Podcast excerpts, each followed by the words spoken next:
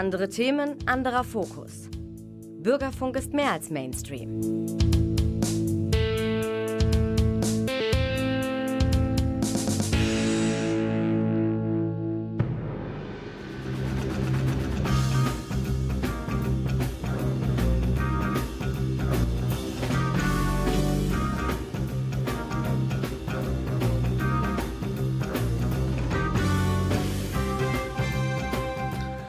Meine Damen und Herren. Sie haben den Theatertalk eingeschaltet, die Sendung vom Theater Münster im grauen Monat November.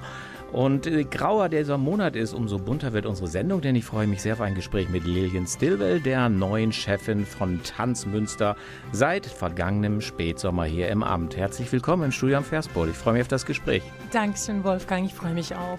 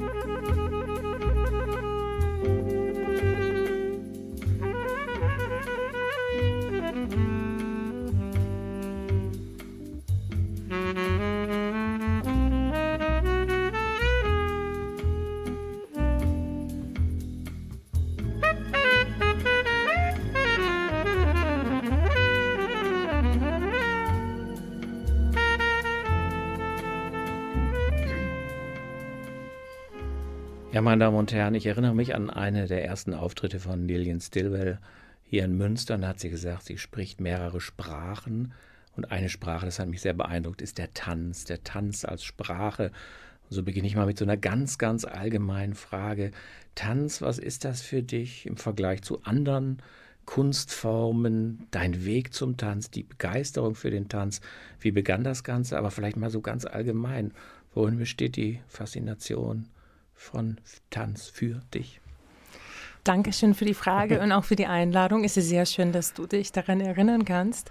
Ähm, meine zweite Sprache ist tatsächlich äh, die Bewegung. Die dritte ist Deutsch, wie man von meinem Akzent hört.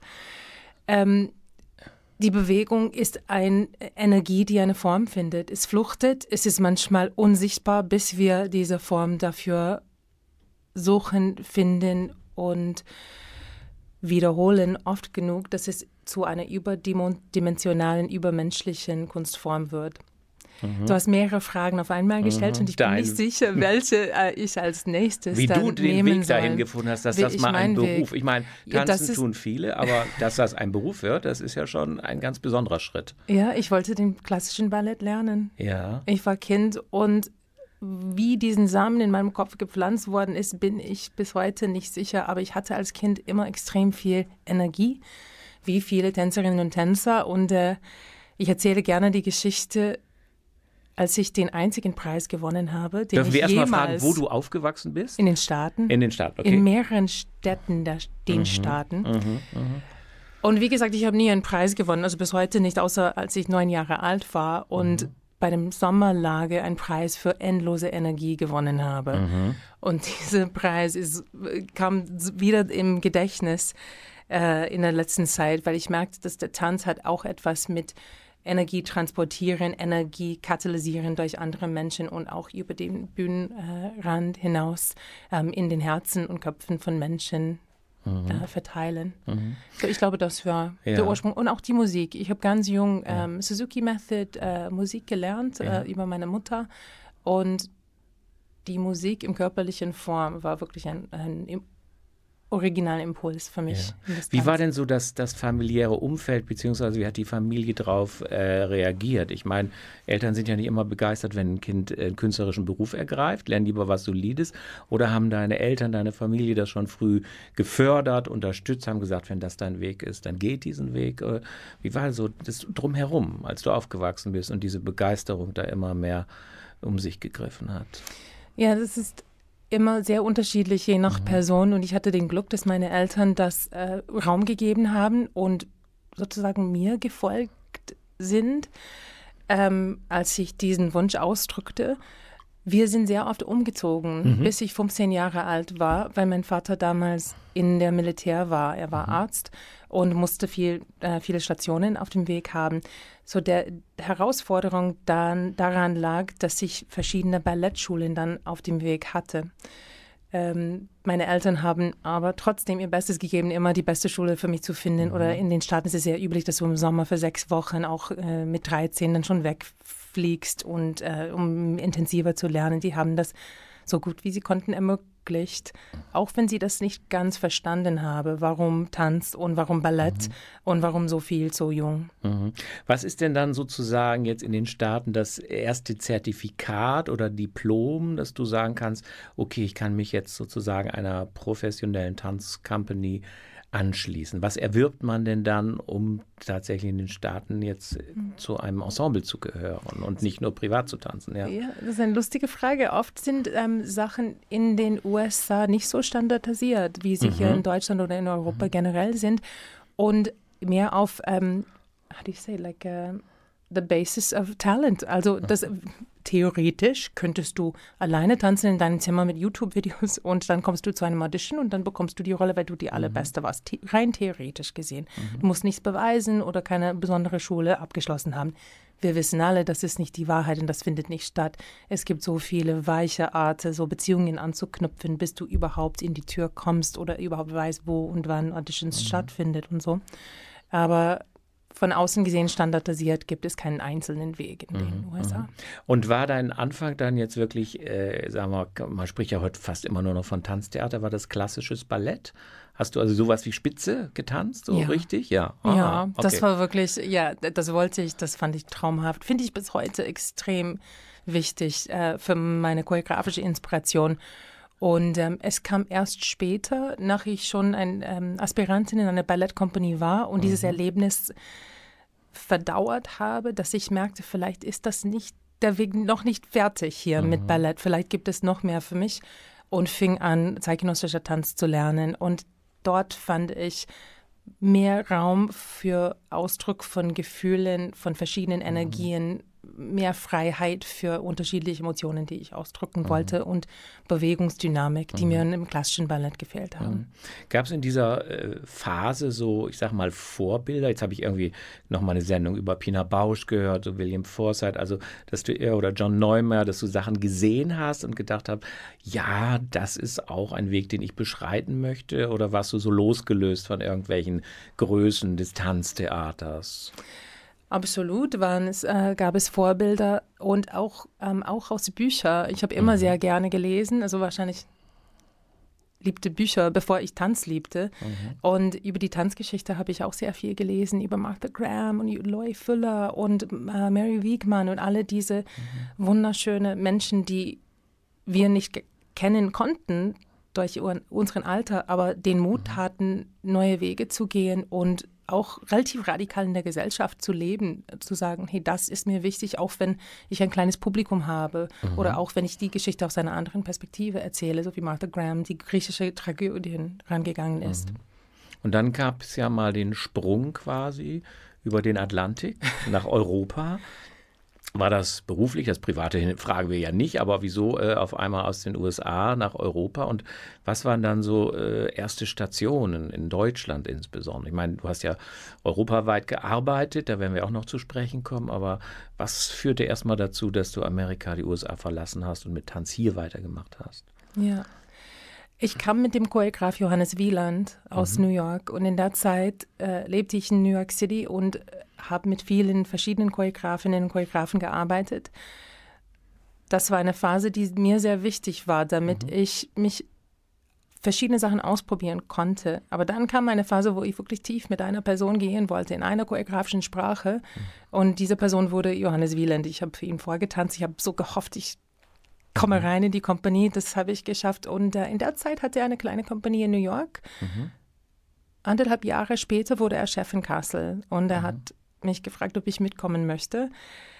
Ich hatte ein sehr glückliches Leben in New York, liebte die Stadt, fand es alles hochspannend, ja. dachte aber, oh, Aha. so eine Chance werde ich nicht verpassen, weil natürlich auch als Amerikanerin verstehst du, und auch wenn du gerne Bücher liest, dann verstehst du, dass etwas Besonderes hier in Deutschland stattfindet mit der, ja. der Kunstlandschaft und mit allen ähm, Kunst, äh, Tanzschaffenden, die hier arbeiten. Und ähm, ich habe mich wirklich entfalten konnten innerhalb vom Staatstheatersystem, mhm. wo man ausschließlich tanzt und wirklich mhm. den ganzen Tag, das ganze Jahr diese Kunst ausüben kann. Hat sich das alles bewahrheitet, verwirklicht? Ich meine, von New York mit diesen Tausenden von Strömungen, von diesem, dieser Vielfältigkeit nach Kassel, was natürlich ein Staatstheater auch mit einem guten Ruf ist, aber es ist natürlich schon im Vergleich zu einer solchen Weltmetropole ein kleiner Ort. Und konntest du da das finden, was du gesucht hast?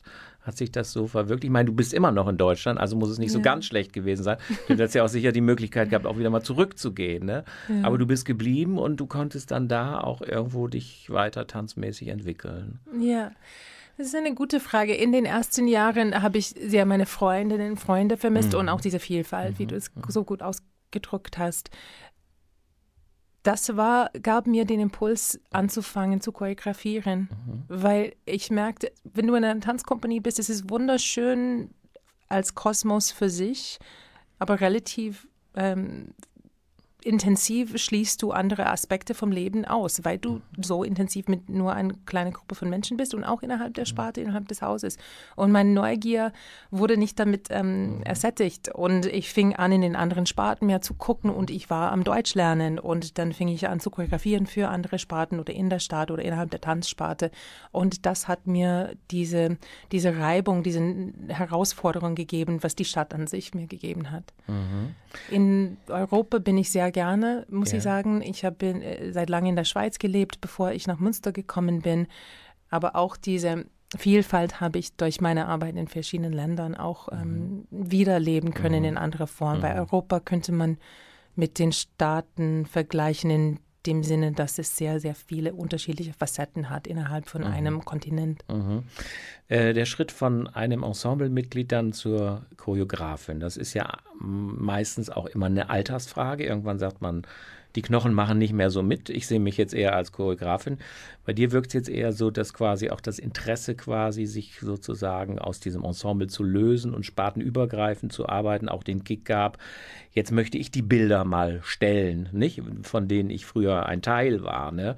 War das so ein ganz fließender Prozess, wo du dann sagst, ich ziehe mich aus diesem aktiven Tanz zurück? Also aktiv bist du ja immer noch, aber mehr jetzt die Macherin, die Choreografin, als diejenige, die im Ensemble sich von anderen sagen lässt oder denen zumindest Vorschläge macht äh, oder Angebote macht, äh, was sie zu tanzen haben. Also war das ein kontinuierlicher Prozess, auf einmal zu sagen, ich ziehe mich da zurück und bin jetzt ja quasi selber diejenige, die die Strippen zieht. Mhm. Ja. Es war ein Prozess, wie alle Wachstumsprozesse sind. Mhm. Also Pflanzen wachsen auch unsichtbar und du weißt nicht genau, wann und warum und was mhm. es genau braucht, aber auf einmal ist es größer oder grüner oder mehr Blumen sind drauf. Mhm. Und ähnlich war es in meiner choreografischen Weg, das was relativ bescheiden anfing, ohne genau zu wissen, wo ich lande. Ähm, ich wusste, ich bin hier richtig, weil mhm. ich im Fluss kam. Mhm.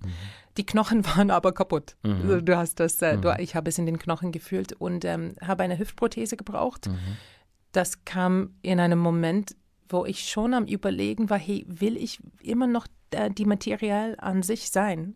do I want to be the material or do I want to work with material? Und mhm. diese, das ist ein innerlicher Prozess gewesen und gleichzeitig kam das mit der Hüfte und dann für mich war das eine Chance. Und ich habe es als Chance genommen zu sagen, okay, jetzt ist der Punkt. Es war toll und jetzt gehe ich auf die andere Seite. Und auf der anderen Seite warst du ja dann äh, auch lange, hast du frei gearbeitet. Also du warst ja immer eingebunden irgendwie in ein Staats- oder Stadttheater ähm, wie jetzt. Jetzt bist du quasi wieder in so einem organisatorischen Zusammenhang. So diese Vorteile des freien Arbeitens. Es ist natürlich auch erstmal eine finanzielle Sache. Es muss immer irgendwas reinkommen. Ne? Äh, man ist auf Suche, die berühmte Akquise. Äh, nicht immer schließt sich ja ein Engagement nach, ans nächste. Aber so dein Blick nochmal auf diese freie Zeit. Fühltest du dich da irgendwie auch ja, noch kreativer, noch inspirierter, noch irgendwie offener für alles, weil du dich einfach nicht ins System einfügen musstest? Mhm. Äh, so weit bin ich noch nicht in mhm. Münster, dass ich wirklich diese Arbeit hier vergleichen kann mit dem, was davor kam. Aber ich weiß, dass als Tänzerin im Ensemble zu sein und dann auf einmal freiberuflich zu arbeiten, war höchst befriedigend in dem Moment, mhm. weil ich auf einmal sehr viel mehr selber entscheiden durfte, was ich mit mhm. meiner Zeit mache, was für Projekte ich ähm, mhm. zunehme, äh, zu, äh, zunehme ähm, annehme mhm. oder, oder nicht. Mhm. Und ich hatte viele Chancen. Ich hatte genug angeboten, dass ich direkt danach davon leben konnte. Und ähm, parallel, wenn du freischaffen bist, lernst du extrem viel über Organisation, über Zeitmanagement, über Soft Skills. Wie komme ich in eine Institution rein, wo ich keine kenne mhm. und lerne, was ist die Kultur dieses Systems und mhm. wie kann ich all diese verschiedenen Kulturen integrieren in eine, not wisdom, but like knowledge, so Erfahrungswerte mhm. sammeln sozusagen mhm. und ähm, die zurückbringen in meinen eigenen Arbeit. Mhm. Wir werden natürlich gleich nach der nächsten Musik über äh, äh, Münster noch sprechen, aber sag doch mal so ein paar Stationen, wo du als freie Choreografin gearbeitet hast und vielleicht auch schon, ja, was war das für eine Themenpalette? Also was, was hast du getanzt oder vertanzt eigentlich und wo war das? Ja. Ähm, in den letzten Jahren, am Anfang war es mehr in Deutschland, war ich mehr in Deutschland unterwegs, aber besonders in den letzten Jahren war ich in Amsterdam, in Kopenhagen, in Oslo, Graz, Luxemburg, in der Schweiz mehrmals am Theater Basel, in verschiedenen ähm, und dann mit meiner eigenen Kompanie in Basel, die ich mit Tom Rieser gegründet habe, mhm. um mehr in die experimentellere Richtung zu mhm. geben. Und ich glaube, du hast darum gebeten, so wichtige Stellen. Also Luxemburg war wichtig, mhm. weil dort konnte ich, äh, habe ich ein Auftragswerk bekommen, was ich neulich hier in Münster äh, wieder aufgenommen habe, in einer mhm. neuen für Münster Version, Silberlicht heißt es.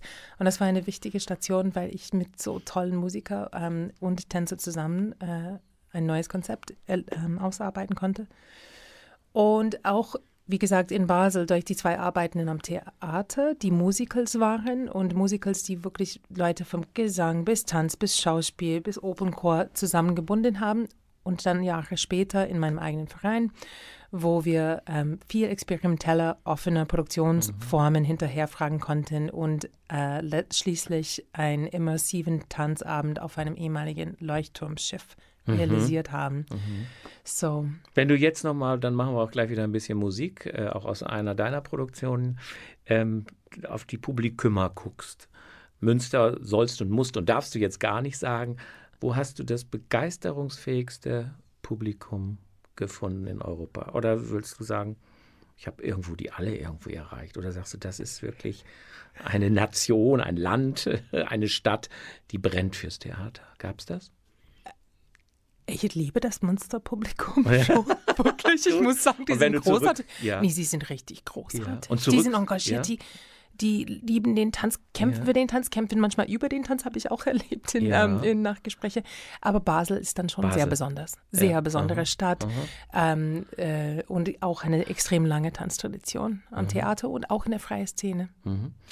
Meine Damen und Herren, wenn Sie später eingeschaltet haben, hier zu Gast im Studio am Verspol ist Lillian Stillwell. Sie berichtet über ihren Weg zum Tanz. Wir machen ein bisschen Musik aus Furien.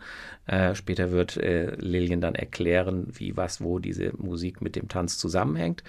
Äh, und ich freue mich auf die nächste Gesprächsrunde.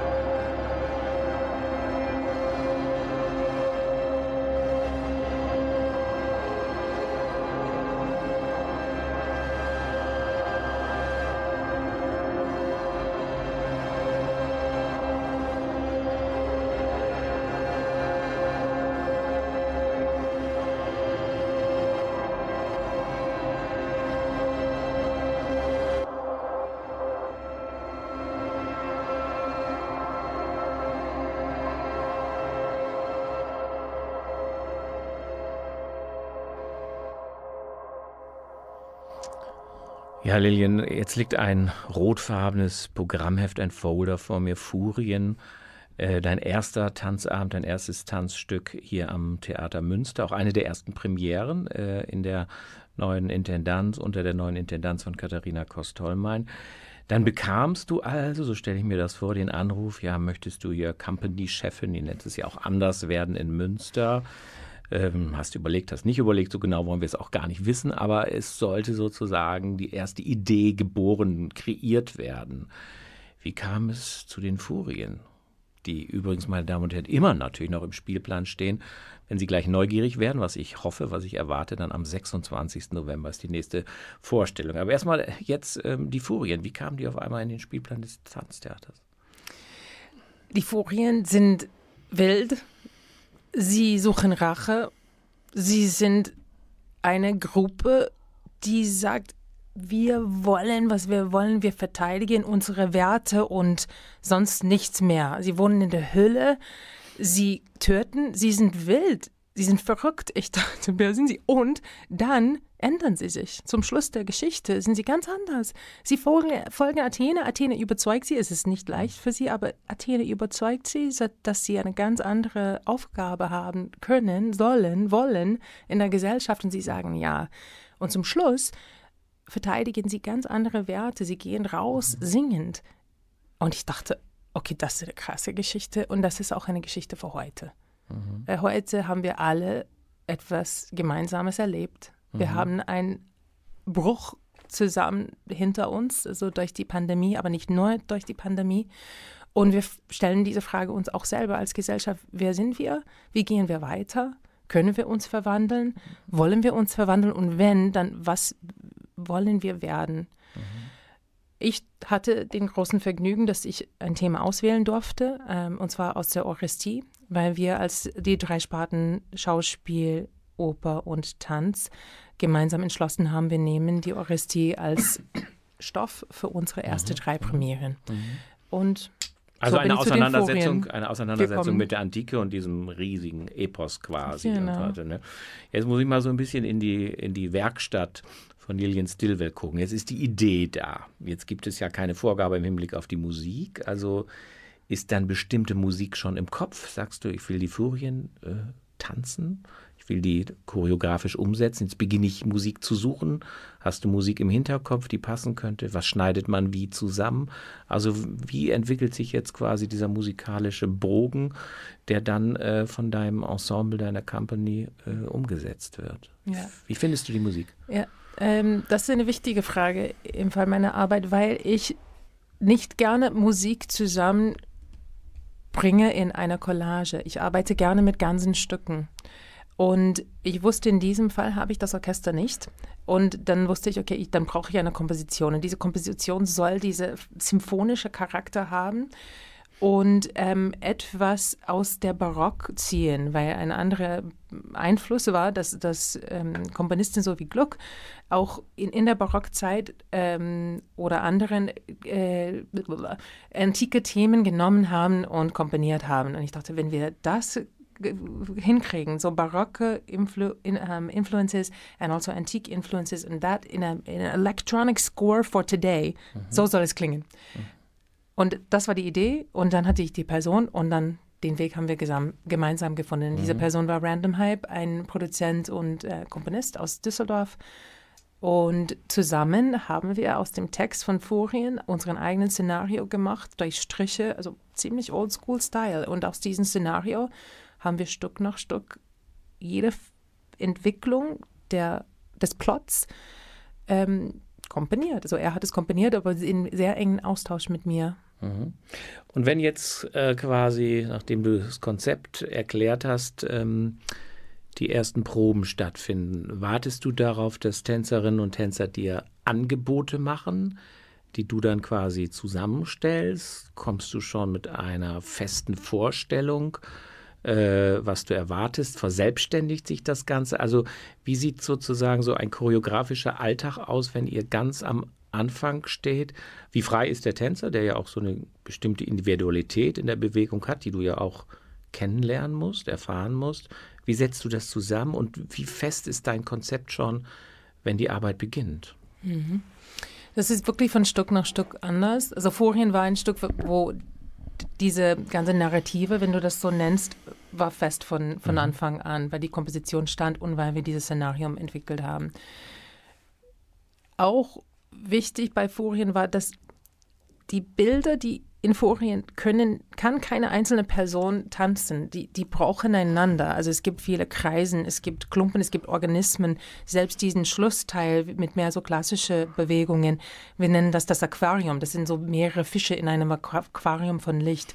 Und aus dem Grund habe ich den Prozess, ich habe die Bewegungen an sich entweder selber entwickelt oder in, in Zusammenarbeit mit den Tänzerinnen und Tänzern, aber war von Anfang bis zum Schluss sehr involviert, die zu shapen, die zu formen, damit ähm, die Körper als eine Einheit sich bewegen und nicht als Individuen. Bei meinem nächsten Stück, Stück Vier Jahreszeiten, da bin ich gerade dran. Das ist ein ganz anderer Charakter und verschiedene Personen haben verschiedene Rollen und da ist der Prozess ähm, it's handmade to each situation. Wenn ich ein Trio baue, arbeite ich anders, als wenn ich mit allen mhm. zusammen eine neue Phrase von meiner Bewegung dann an sie übersetze oder gemeinsam mit allen gleichzeitig entwickle. Mhm. Jetzt muss ich auch mal fragen, das flutscht ja, sagt man in Deutsch. Das heißt flutscht. Flutscht, er läuft wie geschmiert ja nicht immer unbedingt. Also bei jeder szenischen Arbeit, choreografischen Arbeit gibt es ja tote Punkte. Man kommt ja. nicht weiter man hat sich verrannt, mhm. äh, man merkt, es funktioniert nicht so. Ähm, wie gehst du damit um, dass du sagst, Leute, wir gehen jetzt erstmal alle nach Hause, ich komme nicht weiter oder mhm. ich probiere einfach jetzt um jeden Preis. Also meine Frage zielt darauf hinaus, so Krisen während der Probenarbeit, mhm. wie gehst du damit um? Ja, ja, die Arbeit hat auch mit äh, Spannung aushalten zu tun mhm. auf meiner Seite, weil es gibt Momente, du sitzt da, ähm, zum Beispiel, du bist vielleicht mit Licht, Kostüm, Bühnenbild, alles da und es ist noch nicht fertig und du musst diese Spannung aushalten, dass Erwartungen im Raum stehen, die nicht erfüllt werden können mhm. und nicht den Faden zu sich selber zu verlieren und immer noch ganz ruhig zu bleiben. Das ist auch ein mhm. wichtiger Aspekt, mhm. weil der Vertrauen, die sich aufbaut zwischen Tänzerinnen und Tänzer und Choreografen, ist darf nicht ähm, gebrochen werden, kaputt gemacht werden, mhm. weil dieser Vertrauen kann Bergen setzen umsetzen. Umsetzen, übersetzen, mhm. transportieren. Ja, beides kommt hin, ja. Genau. Mhm. Aber zurück zu deiner genauen Frage. Ich habe gelernt, ähm, keine Angst vor Löcher äh, zu haben bei den Proben. Also wenn ich nichts weiß, dann sage ich wirklich, ich weiß es nicht, stehe einfach da, warte, die Musik geht vorbei und dann, wenn ich wieder weiß, was sie tun sollen, dann sage ich das und dann tanzen sie weiter. Aber ich, mhm. ich ähm, durch Skizzen und mit diesem Mut, nicht zu wissen, mhm. ähm, kann mein Unterbewusstsein auch die Arbeit mhm. für und mit mir leisten. Mhm. Und ich meine, so und so viele der Tänzer und Tänzerinnen, abgesehen von Casting, kanntest du ja vorher nicht, vermute ich mal. Ne? Jetzt wächst ja auch so ein Ensemble mit der Zeit ähm, zusammen. Wie hast du die überhaupt alle, nach welchen Kriterien gesucht, gefunden, ausgewählt, gecastet? Warum weißt du, dass A, B und C zusammenpassen und D und E vielleicht doch nicht so? Also wie erfolgte die Zusammensetzung dieses Ensembles, mit dem du ja jetzt, natürlich wird es immer personelle Änderungen geben, ein paar Jahre zusammenarbeitest hier mhm. in Münster? Wie hast du die gesucht und gefunden? Nach welchen Kriterien? Mhm. Es gibt ein paar, die geblieben sind. Mhm. Ähm, das war wichtig, dass ich alle kennenlerne und in Begegnung komme und Angebote mache. Mhm. Nicht alle sind geblieben, die Angebote erhalten haben, aber ich habe mich extrem gefreut, dass Enrique Sayers und Keelan Whitmore noch bei uns sind. Mhm. Dann einige sind äh, mit mir gekommen. So eine ist mit mir aus Basel gekommen, mhm. Aline Serrano, und mit ähm, ein paar anderen haben entweder ich oder Leute in meinem Team schon zusammengearbeitet in anderen Theatern oder anderen Produktionen. Die haben trotzdem vorgetanzt, weil dieser Prozess ist ein wichtiger Prozess, auch für eine Tänzerin und Tänzer selber, damit sie auch das Gefühl haben, okay, yeah, I got it, I mhm. did it. Mhm. Ähm, und die Kriterien sind diverser, verschiedentlicher, als man denkt, weil das reine 16 Pirouetten drehen, die Decke anfassen können, wenn du springst, ähm, können mhm. viele. Ähm, ich suche, wer auch Emotionen durch Tanz transportieren kann, neben Virtuosität. Mhm. Wer die Möglichkeit hat, so die, die Haut ähm, zu öffnen und Emotionen rauszulassen. Ähm, dazu gehören persönliche Gespräche zu dem Vortanzen, nicht nur das Akt am Tanzen an sich und verschiedene not Tests, but also wir tanzen klassisch, wir tanzen zeitgenössisch, sie machen Partnering, also Duoarbeit, sie improvisieren. es sind verschiedene Sachen, die wir anschauen. Und nicht zuletzt, ähm, ich habe gelernt, eine Mischung aus quantitative und auch qualitative ähm, Messungen mhm. zu schätzen. Das mag vielleicht komisch klingen, weil du denkst, ja, quantitativ Tanz ähm, bewerten, wie kannst du das? Aber es ist manchmal ganz interessant, wenn du ein Team von fünf Leuten hast, die zuschauen und alle sagen, so mit verschiedenen Kriterien, mhm. sei es klassische Technik, was anderes, Scale of 1 to 5 und dann sammelst diese Dateien und dann neben deine, deine Eindrücke, deine Impressionen, dann kannst du das messen. Und das sind sehr, für mhm. mich sehr interessante Wege, weil wir haben alle, wir haben gelernt, ähm, es gibt auch Bücher darüber, dass the gut instinct is not always right. So ich finde das auch wichtig, das, das, das zu überprüfen ähm, und Checks and Balances dann einzubauen. Und nicht zuletzt, ähm, diverse Perspektiven sind mir sehr wichtig. Also, mhm. dass es ähm, unterschiedliche Persönlichkeiten, Herkünfte, stilistische Schwerpunkte, dass sie im Raum sind, weil das widerspiegelt für mich die mhm. Gesellschaft mhm. heute. Bevor wir noch mal ein bisschen Musik hören, jetzt kommt die schwierigste Frage der ganzen Sendung. ähm, vielleicht kannst du die gar nicht beantworten. Wenn jemand über dich schreiben soll, muss, will, gibt es so eine Lillian Stillwell Handschrift, was sie auszeichnet, was dich auszeichnet? Könntest du selber charakterisieren, wie du mit Tänzern umgehst, was dein choreografischer Stil ist oder deine Unverwechselbarkeit? Könntest du das definieren oder müssen das andere machen, die drauf gucken? Hm. Ja, ich würde mir hoffen, dass anderes, andere das machen, ähm, die mhm. darauf gucken. Und bis jetzt haben ein paar ähm, das richtig gut gemacht. Wir haben ein paar sehr schöne Kritiken zu Furien. Da kann man mehr über meinen mhm. Stil lesen. Ich kann sagen, dass Musikalität eine sehr hohe ähm, Wertstelle für mich hat, mhm. ähm, neben, wie gesagt, Emotionalität und Virtuosität und Nachhaltigkeit. Aber darüber mhm, werden da wir auch wir mehr sprechen. Ne? Ja. Was kann Nachhaltigkeit ja. im Tanz sprechen und warum erwähne ich das ja. im selben, selben, Satz mit Handschrift? Aber wir kommen dazu. Da gell? kommen wir noch dazu. Mhm. ähm, äh, dann noch eine Frage. Reizt dich eigentlich mehr sozusagen der rote Faden, das Narrative oder die starken Bilder, die du äh, setzt? Ne? Also dein Vorgänger Hans-Henning Paar hat ja auch wirklich große Themen, so von äh, Macbeth äh, angefangen bis Romeo und Julia umgesetzt. Also da konnte, wenn man die Geschichte im Hinterkopf hatte, konnte man diese Stationen, äh, diese Entwicklung. Was reizt sich mehr, auch so große Geschichten zu erzählen oder tänzerisch umzusetzen oder mehr eine starke Bilder, wo die dann mehr so auf die große Assoziation äh, mhm. setzt? Ne? Was ja. ist es bei dir? Es ist etwas dazwischen, weil Narrativ heißt nicht für mich Chronologie und mhm. Narrativ heißt nicht nur Protagonist. Also Narrativen gehen vorwärts, rückwärts, die springen in der Zeit, ähm, die mhm. haben Löcher wegen ähm, Erinnerungen. Ein Protagonist wird von mehreren gespielt. Also Narrativ hat extrem viel Potenzial, was anderes zu sein als ähm, eine Geschichte von A bis Z. Mhm. Und da ähm, finde ich sehr viel Inspiration in menschliche Begegnungen, die erkennbar sind auf der Bühne. Weil letztendlich, was ich suche, was Henning auch ähm, so hervorragend hier gemacht hat, sind ähm, Tänze und Momente, die uns berühren. Mhm, mh. Dann hören wir ein bisschen Musik und damit blicken wir auch schon auf deine nächste Produktion.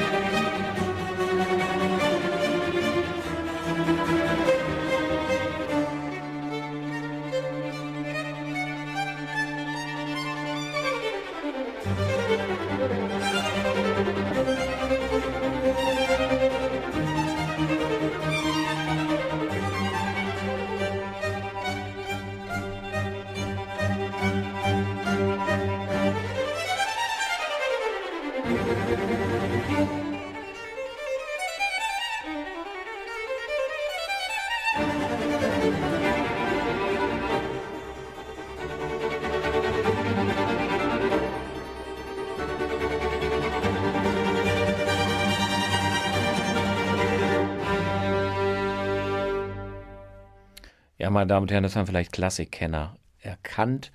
Die vier Jahreszeiten von äh, Vivaldi, das nächste große Projekt von Lillian Stillwell, die hier zu Gast im Studio ist. Ja, ähm, Furien, das war ja wirklich ein durchschlagender Erfolg. Ganz, ganz, ganz oft ausverkauft. Übrigens, meine Damen und Herren, Sie können es auch äh, an Silvester äh, sehen am Nachmittag. Ne? Können Sie immer noch danach äh, feiern gehen, aber von den Furien sich richtig in Stimmung äh, bringen lassen. Dann Vivaldi, das ist ja nun eine ganz andere Musik. Kannst du schon so ein bisschen uns in deine Werkstatt äh, blicken lassen, was uns da erwartet, was du da umsetzt? Dankeschön, ja. ja.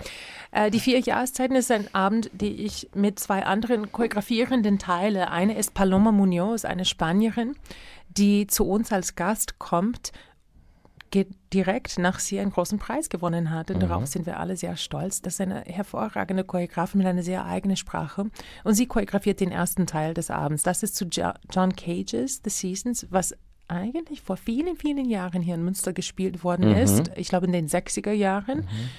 Aber nicht so oft und Leute kennen das nicht mhm. so gut äh, wie Vivaldi, aber ich, wir finden es spannend, die zusammen am selben Abend hören zu mhm. dürfen. So Paloma Munoz choreografiert ein Geigesolo von Kaya Sarjaho, eine finnische Komponistin, und anschließend John Cage's The Seasons. Und im zweiten Teil choreografiere ich zu Vivaldis The Four Seasons. Und bevor das alles beginnt, haben wir eine Prologe. Und man fragt sich, was ist eine Prologe im Tanz? Mhm. Ich dachte, das wäre nur so in einem Buch oder vielleicht mhm. höchstens in einem Operabend. Aber wir ähm, stellen uns die Fragen so mit Wiederholungen in, in Jahreszeiten, in Konzepten, die durch verschiedene künstlerische Sprache realisiert werden, entweder choreografisch oder in diesem Fall auch in den Kompositionen. Was kommt davor? Was ist der Moment davor? Und wie kann ein Mini so Bruchteil auch ähm, Vorahnungen geben von dem, was kommt? Und James Wan Palm, ein wirklich ein Star-Tänzer, ein wunderschöner, talentierter junger Choreograf, der im Moment in Belgien tanzt, ähm, hat den Prologe für uns choreografiert, die im Foyer stattfindet, bevor den ganzen Abend beginnt. Mhm. Es dauert aber noch ein bisschen bis zur Premiere. Jo. Ihr seid gerade noch. Äh, aber ja, wir brauchen viel ja, Übung. Ja, das kann ich mir vorstellen. Jetzt fällt ähm, im Rahmen deiner Tätigkeit, deiner choreografischen Arbeit immer das äh, Stichwort, das Schlagwort der nachhaltigen Tanzbühne. Die hast du ja, glaube ich, erstmals vorgestellt auf dem Theaterfest quasi. Nachhaltigkeit im Tanztheater kommt man so ganz spontan erstmal nicht drauf. Was verbirgt sich dahinter? Was bedeutet das für Kostüm, für Bühnenbild? Äh, wie kann ich die Nachhaltigkeit in und an deinen Produktionen erkennen? Ja, das ist ein großes Thema für mich gewesen über die letzten Jahre. Äh, wir beschäftigen uns mit einem Kunstform, was total flüchtig ist. Es verschwindet in dem Moment, dass es entsteht. Und die Frage, auch spätestens seit Covid, ist so, was sind die Effekte unserer Taten? Wie können wir Ressourcen schonender arbeiten? Was heißt Gleichstellung und wie sieht das konkret aus? Ich beschäftige mich sehr gerne mit diesen Themen auch im Rahmen von meinem Studium. Ich, ich äh, leite gerne und habe Leitung, Führung auch studieren wollen. An der Universität Zürich bin ich dabei, meinen Masters zu machen und innerhalb auch diesen Rahmen von Austausch mit Menschen, die die Kulturbranche auch studieren, sind diese ganz großen Themen oft ähm, zuerst geistig untersucht und dann später in der Praxis. Und ich habe mich gefragt, okay, ich bin eine Praxisperson, wie kann ich diese Themen übersetzen und wirklich runterbrechen auf den Alltag einer Tanzcompany? Dann habe ich bestimmte Bereiche definiert für uns, natürlich zusammen mit meinem Team und mit der Zusammenarbeit von super vielen Leuten am Theater Münster, um einen Wettbewerb zu realisieren. Das war ein Wettbewerb für eine, wir nennen das eine nachhaltige Tanzbühne. Okay. Und nachhaltige ist das, ähm, weil es Ressourcen schont, weil es mehrfach verwendet wird. Es ist nachhaltig durch die Beziehungen, die daraus gebaut werden im Theater, mhm. wenn Arbeit äh, um, übergreifend gearbeitet wird. Mhm. Und es ist nachhaltig im Sinne von äh, die Förderung von Gleichstellung durch ein Wettbewerbsprinzip. Das ging weiter im Kostüm, wo ich mit einer Kostümbildnerin eine Kostümkollektion für die ganze Spielzeit entwickelt habe. Das nutzt nicht nur Sachen aus dem Fundus, die wir oft mhm. kennen, als einen Weg, so Second-Hand Materials um, ähm, to, to put them on stage again, aber auch, weil sie eine Datenbank entwickelt hat, wo nachhaltige Stoffe, Stoffe ähm, da alle gelistet sind und unsere Stoffe kommen aus diesen Datenbank. Das heißt, man kann in, in kleineren Mengen bestellen und es gibt, there's not so much waste, these kinds of principles. Und die Kostüme sind alle so konzipiert, dass sie mehr mm, in verschiedenen Kombinationen dann zum Tragen sind. Dazu kommt es die Tanzpraxis und da ist meine Probeleiterin Stephanie Fischer so total essentiell, weil sie eine Methode entwickelt hat, wo sie untersucht, wie wir den Verschleiß an dem Körper des Tänzers ähm, minimieren können durch unsere Probemethodik. Und sie hat eine Methode entwickelt, wo sie auf die individuellen Bedürfnisse jeder Tänzerin, jedes Tänzers rangeht, damit mhm. sie nicht so oft einfach rein Wiederholungen körperlich machen, was dann zu Verletzung führen kann, sondern durch diese Methode ähm, andere mhm. Arbeitsweisen einsetzt. Und die sind alle Aspekte mhm von Nachhaltigkeit für uns und das wird in der zweiten Spielzeit auch weitergehen, mhm. aber das kann ich noch nicht verraten. Wie erkennt, jetzt bekomme ich schon die ersten Zeichen, dass wir langsam zum Ende kommen, aber wie erkennt der Zuschauer die Nachhaltigkeit, indem er Module des Bühnenbilds neu kombiniert wiederentdecken kann? Ja, oder mhm. wie, wie, zum Beispiel, ja, kann er es auch an Kostümen erkennen, dass da der Faktor Nachhaltigkeit eine Rolle spielt? Also ein Bühnenbild ist klar, es gibt bestimmte Versatzstücke, mhm. die sich möglicherweise in anderen Konstellationen und anderer Farbigkeit neu präsentieren, sind die gleichen. Klar. Ja. Im Kostüm ist es auch ablesbar, wahrscheinlich so kunstvoll, nicht. dass dann eher nicht. Ne? Ja, also wir haben ein ja. Grundkostüm. Also ja. das Grundkostüm wird auch zu sehen sein in Vivaldi, mhm. aber mhm. wir hoffen nicht, sagen wir mhm. mal das so, weil das ist auch der Trick. Ne? Ist, ja weniger zu nutzen, aber kluger zu nutzen. Mhm. Das probieren wir alle in der Gesellschaft mhm. jetzt, oder? Oder sollten es probieren. Sollen, ja. Sollen es probieren, ja. Ne? Ja, ja, und dann durch den Tanz, dann merkst ja. du weniger Verletzungen an den Tänzerinnen, nachhaltigere Aha. Karriere für sie. Wenn ja. sie ein Jahr länger tan tanzen können, durch Stephanies Methode, ist das ganz viel. Ja, dann werden sie später dann Choreografen. Ja, werden, das hoffe ich alle. Ne? Ja. ja, meine Damen und Herren, ähm, das war ein ganz tolles Gespräch. Sie merken, wir hätten noch ganz, ganz viel Stoff für eine zweite Sendung, aber Lillian Stilwell bzw. ihre Ensemblemitglieder, die werden uns mal wieder hier im Studio am Verspol besuchen.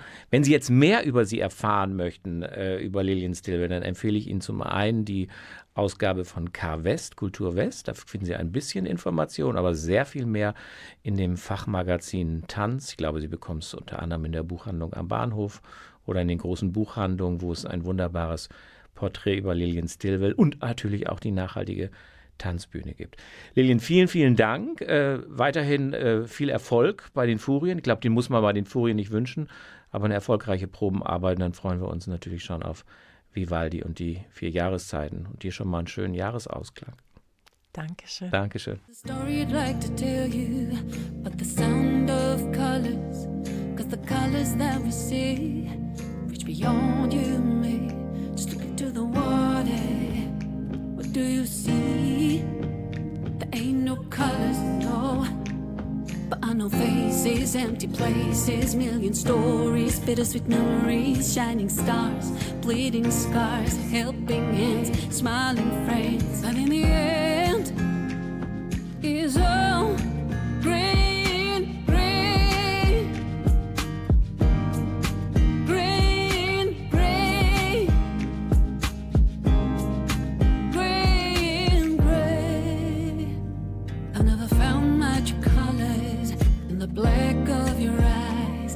reflection that I see. Cause beyond you and me, just look into the mirror. What do you see? There ain't no colors, no. Loving mothers, unknown brothers, almost lovers, a closing borders, broken dreams, cupcake creams, nothing's like as it seems. Out in the air.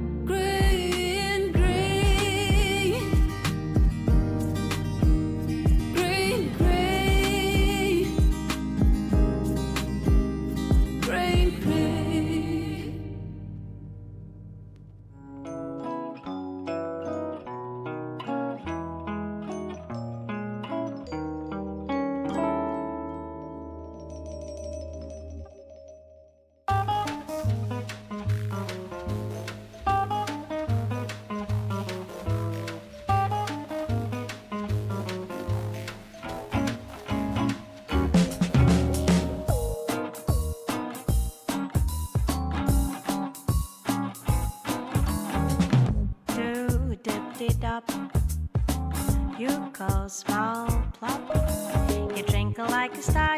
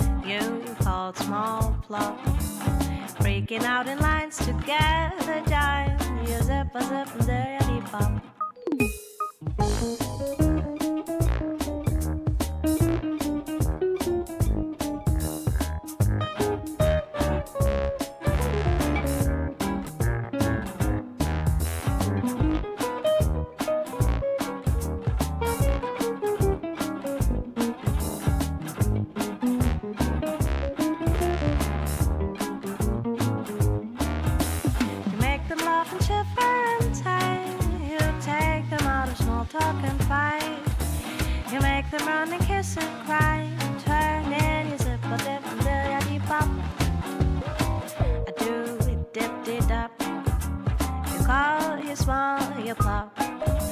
You drink like a star, you're hiding in the light. You paint circles, you plow. Do dip did up. You call small plow. You're freaking out in lines together.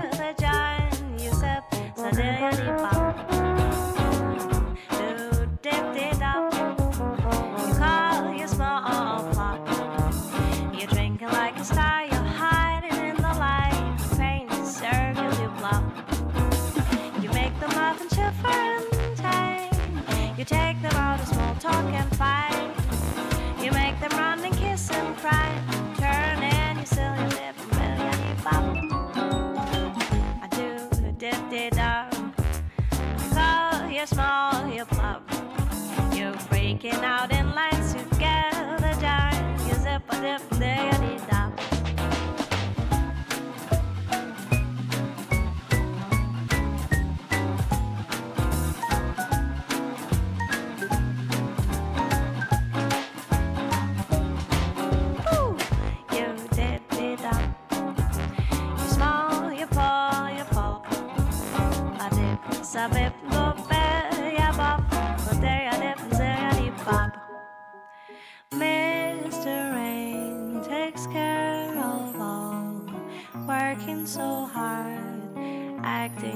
smile.